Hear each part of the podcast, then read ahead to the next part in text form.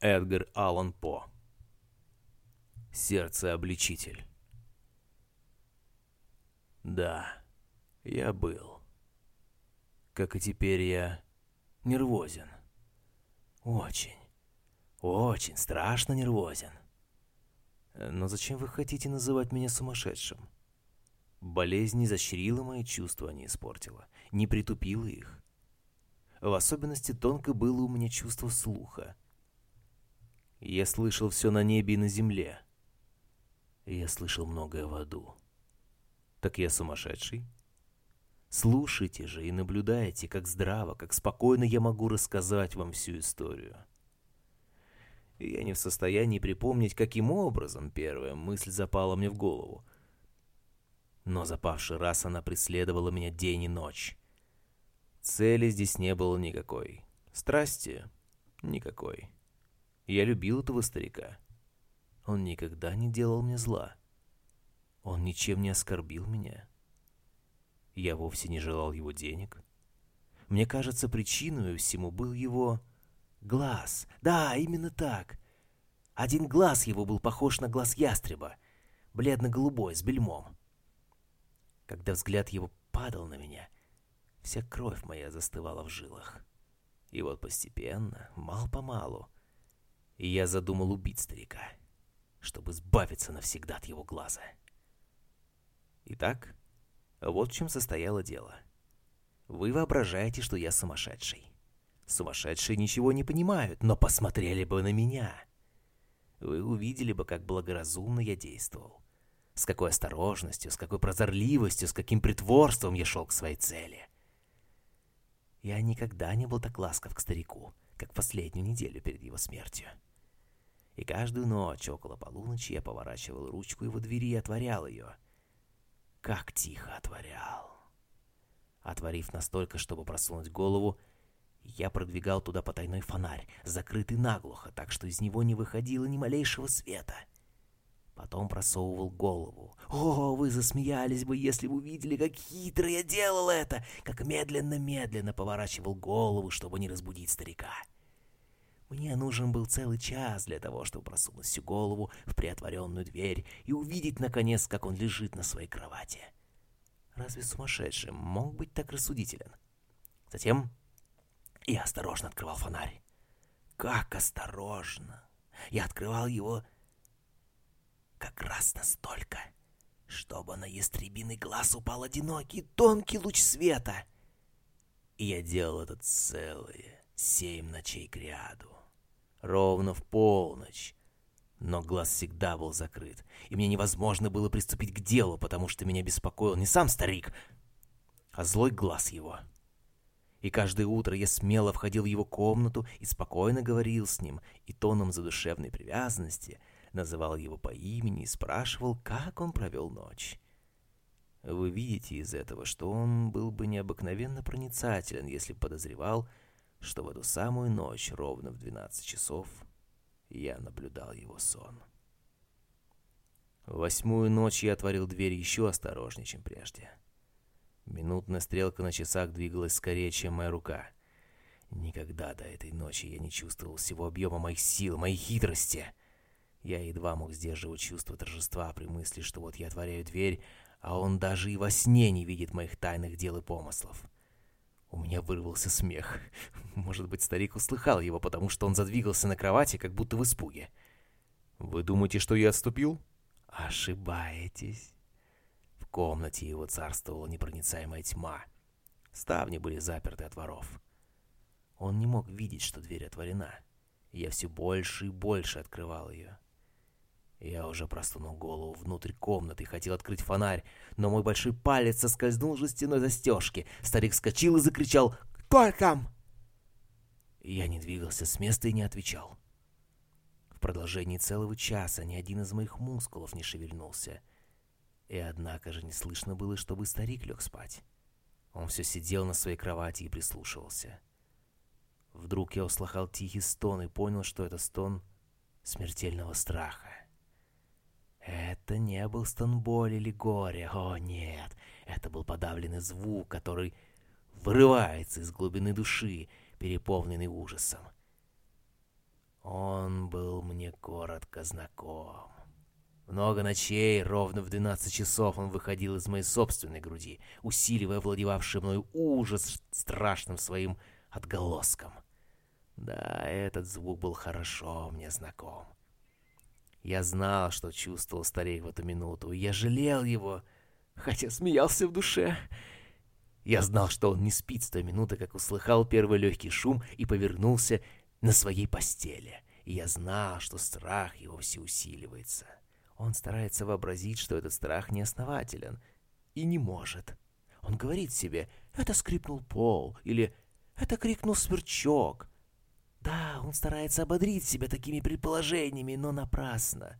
Все напрасно, потому что приближающаяся к нему смерть накинула на жертву свою мрачную тень. Тяжелое влияние этой невидимой тени заставляло его чувствовать присутствие моей головы в комнате. Хоть он и не видел и не слышал меня. После долгих и очень терпеливых ожиданий, не слыша, чтобы он лег опять, я решился чуть-чуть приотворить фонарь. Вы не можете представить себе, как медленно и осторожно я это сделал. Наконец, тусклый луч света, тонкий, как нить паутины, вырвался из отверстия и упал на ястребиный глаз. Он был раскрыт. Широко раскрыт. Я закипел бешенством. Я видел совершенно яственно этот глаз, безжизненно голубой, с отвратительной плевой, взгляд, леденивший мозг в костях моих. Но я не мог рассмотреть ни остальных частей лица, ни фигуры старика, потому что как будто по инстинкту я направил луч света именно на проклятое место. Вдруг Э, не говорил ли я вам, что все, что вы считаете сумасшедшим во мне, есть не более как необыкновенная острота чувств? Вдруг мне послышался глухой, неясный, быстрый звук, подобный тому, который производят часы, завернутые в хлопчатую бумагу. Мне хорошо был знаком этот звук. Это было биение сердца старика. Оно усилило мое бешенство, как звук барабана возбуждает мужество солдате. Но я все-таки удерживался и не шевелился. Я испытывал до такой степени Неподвижно я могу держать свет над ястребиным глазом. Между тем адский стук сердца усиливался. Он становился все быстрее и быстрее, громче и громче, с каждым мгновением. Должно быть, уже старика дошел до последней степени. Я говорил вам, что я нервозен. Это правда. И теперь, в первый час ночи, среди страшного безмолвия старого дома — этот странный стук возбудил во мне неопределимый ужас. Однако же несколько минут я удерживался и не шевелился. Но биение сердца становилось все громче и громче. Мне казалось, что оно лопнет. И мной овладевало теперь новое беспокойство. Этот звук может быть услышан соседом. Час старика настал. С громким воплем я раскрыл фонарь и вскочил в комнату. Он вскрикнул, вскрикнул только один раз. В одно мгновение я стащил его на пол и закрыл тяжелой периной. Потом я весело засмеялся, радуясь, что дело так продвинулось вперед. Но еще много минут сердце старика билось с глухим шумом. Впрочем, это не беспокоило меня. Его нельзя было слышать через стену. Наконец оно замолкло. Старик умер. Я отвалил перину и начал рассматривать труп. Да, он был мертв, мертв, как камень. Я положил руку ему на сердце и долго держал ее так. Ни малейшего трепета. Старик мертв. С этих пор глаз его уже не будет беспокоить меня. Если вы все-таки считаете меня сумасшедшим, то оставите свое мнение, когда я пишу благоразумные предосторожности, принятые мною для того, чтобы спрятать тело. Ночь проходила, и я работал молча, но скоро.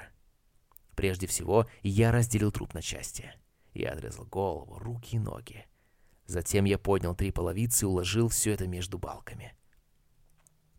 Потом пригнал доски опять на прежнее место так искусно, что никакой человеческий глаз ничего не мог бы заметить. Мыть было нечего, ни одного пятна, ни одного брызга крови. Я был слишком осторожен для этого. Могила вместила в себе все. В четыре часа утра я кончил работу. Темнота была такая же, как в полночь. Когда колокол прозвонил четыре, то послышался стук в дверь, выходившую на улицу. Я пошел отворить ее. На сердце у меня было легко. Чего мне было теперь бояться? Вошли три человека, объявившие, что они полицейские чиновники. Сосед слышал ночью крик, у него родилось подозрение чего-то недоброго. Он сообщил об этом полиции, которая и поручила этим людям сделать обыск на месте. Я улыбнулся. Чего мне было бояться? Я ласково принял джентльменов. Что касается до крика, сказал я, э, то это я сам кричал во сне. Старик уехал за город. Я водил моих посетителей по всему дому. Я заставлял их искать, хорошенько искать. Наконец я привел их в его комнату. И я показал им его богатство, целые, нетронутые.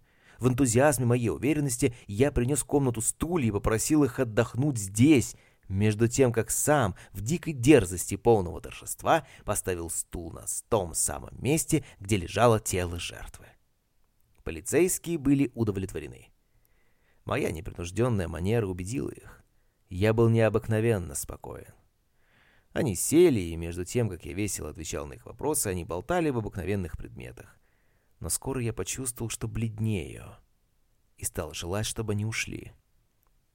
Голова моя разболелась, и мне показалось, что у меня звенит в ушах. А они все сидели и разговаривали. Звон становился все яственнее. Я начал больше говорить, чтобы избавиться от этого ощущения, но оно продолжалось и приобретало какую-то определенность. Наконец я заметил, что этот звон раздается не в ушах моих. Без сомнения, я тогда очень побледнел. Я повысил голос и заговорил скорее. Что мне оставалось делать? Это был тихий, глухой, быстрый звук, очень похожий на тот, который производят часы, завернутые в хлопчатую бумагу. Я задыхался, полицейские все еще ничего не слышали. Я заговорил скорее, с большим жаром, но шум постоянно усиливался. Я встал и начал рассуждать о пустяках, возвышая голос и сильно жестикулируя, но стук все усиливался. Неужели они не думают уйти? Я тяжело шагал по комнате, как будто бы доведенный до бешенства, с замечаниями моих собеседников. Но стук постоянно усиливался. О боже, что мне делать?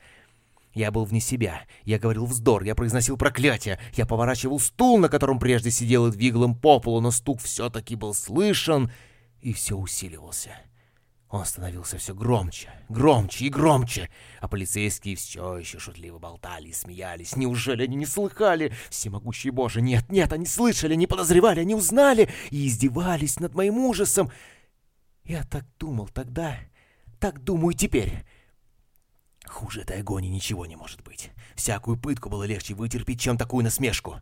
Я не мог больше выносить эти лицемерные улыбки. Я почувствовал, что должен закричать или умереть. И вот опять, громче, громче, «Негодяи!» — вскричал я. «Перестаньте притворяться! Я сознаюсь! Поднимите доски!» Вот здесь, здесь. Это бьется его гнусное сердце!